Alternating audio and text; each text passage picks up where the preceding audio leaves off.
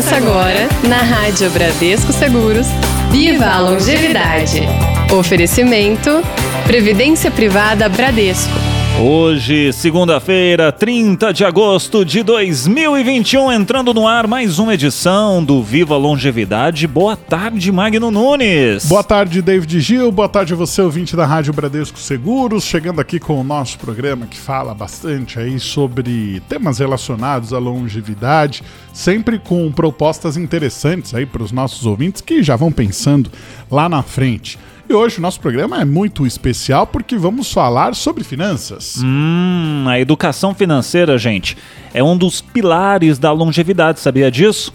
E ensinar sobre o valor do dinheiro para as crianças pode ajudá-las a lidar com o tema durante outras fases da vida, para quem sabe ali evitar o seu descontrole ou o endividamento, Magno Nunes. Pois é, sempre é tempo de conversar sobre o assunto, ainda mais quando todos nós precisamos nos preparar como, nos, como a gente vai se manter lá no futuro, né? uhum. né? Bom, tem uma pesquisa uhum. do Oldversity, que é do, do grupo Croma, que é o seguinte. 2.032 pessoas foram entrevistadas entre 16 e 61 anos. Tá. A idade delas. Quando o assunto é estabilidade financeira na velhice, 85% dessas pessoas que responderam essa, essa pesquisa hum. afirmaram estar preocupadas em como se manter no futuro. No recorte de pessoas com mais de 61 anos, ou seja, aí da parcela da população que já vive esses desafios do envelhecimento, hum. esse número ele salta de 60 de 85 para 80. Olha ele só. dar uma diminuída. É. Se você não sabe como que você pode puxar aí essa conversa com os mais jovens, ou seja, com os futuros longevos sobre educação financeira, a gente tem algumas dicas que pode te ajudar a entender um pouco mais a importância de poupar dinheiro e também conquistar algum sonho lá na frente. Exatamente. Olha, gente, você pode começar explicando de onde vem o dinheiro porque é importante para as crianças entenderem a relação entre trabalho e dinheiro. Outra coisa que você pode usar de exemplo é de quanto as coisas custam. Você pode fazer isso mostrando o orçamento do mês e qual o valor das comidas, da mensalidade da escola e de outros itens ali da lista de manutenção da casa. Tem uma aqui que é boa, Magno, hum. que é explicar, fazer ali explicações do que acontece na prática. Por exemplo, você pega ali um bom momento de envolver os filhos, é na hora de administrar o orçamento da casa. Você pega, por exemplo, a mesada, tá. né, para quem pode dar mesada para os filhos e tudo mais, ou deixar o dinheiro de alguma atividade que a família fará sobre responsabilidade aí da criança. Isso vai ajudar a, né, a criança escolher ali as prioridades. Tem uma outra sugestão que é deixá-los pagarem uma conta. Pega ali uma conta de energia, uma conta de água, uma conta de gás. Tem um, um outro, posso dizer, recurso que você pode fazer aí. É o seguinte: crie um glossário com termos financeiros. Por exemplo, o que, que é o cheque?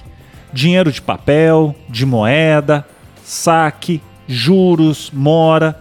Esses termos eles podem assustar os pequenos mas os ensinar de maneira lúdica, didática, pode ajudá-los a entender melhor sobre a educação financeira.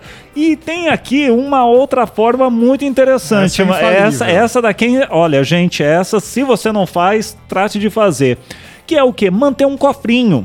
Porque há, há, quem diga que ter um cofrinho é antiquado, coisa de velha, coisa, não se usa mais isso hoje mas pode ser uma interação bacana ali com as crianças, viu? Por exemplo, vocês podem definir uma meta e guardar cédulas e moedas no cofre até acharem que ela foi atingida. Então, às vezes, um troco ali do Sim. pão, uma coisinha assim, vai colocando ali, vai colocando ali. Então, você pega depois o seu pequenino ou a sua pequenina, fala, vamos ver quanto que tem no cofre. Exatamente. Né? E ver o que, por exemplo, determinar uma meta, a gente vai, ter, vai pegar esse dinheiro para comprar alguma coisa. Exato. Vamos ver se a gente atingiu. Isso. Isso daí é bem bacana. Você também pode aproveitar para sugerir algumas leituras lúdicas para os pequenos que acabam ensinando mais sobre a importância de criar um pé de meia para o futuro.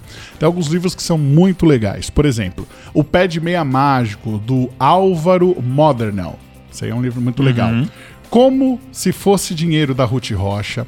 As Sementes da Riqueza, da Angélica Rodrigues dos Santos e é. também o Rogério Legário do Carmo.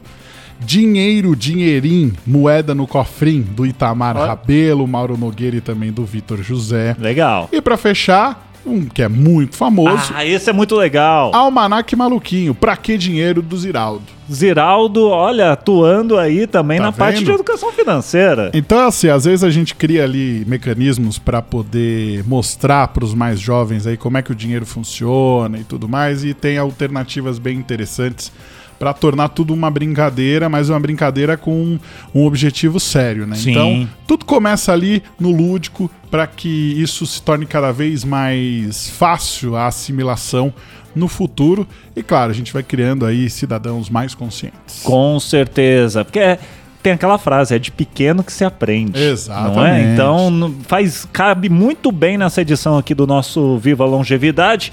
E você também pode mandar sugestões aqui para o nosso programa. Fique à vontade. Pode ser pelo nosso WhatsApp, 11 99643 4227 pelo nosso e-mail ouvinte arroba radiobradescoseguros.com.br ou aqui pelo nosso site. clicando ali no Fale com a Rádio. Muito bem, o Viva Longevidade de hoje fica por aqui. Tchau!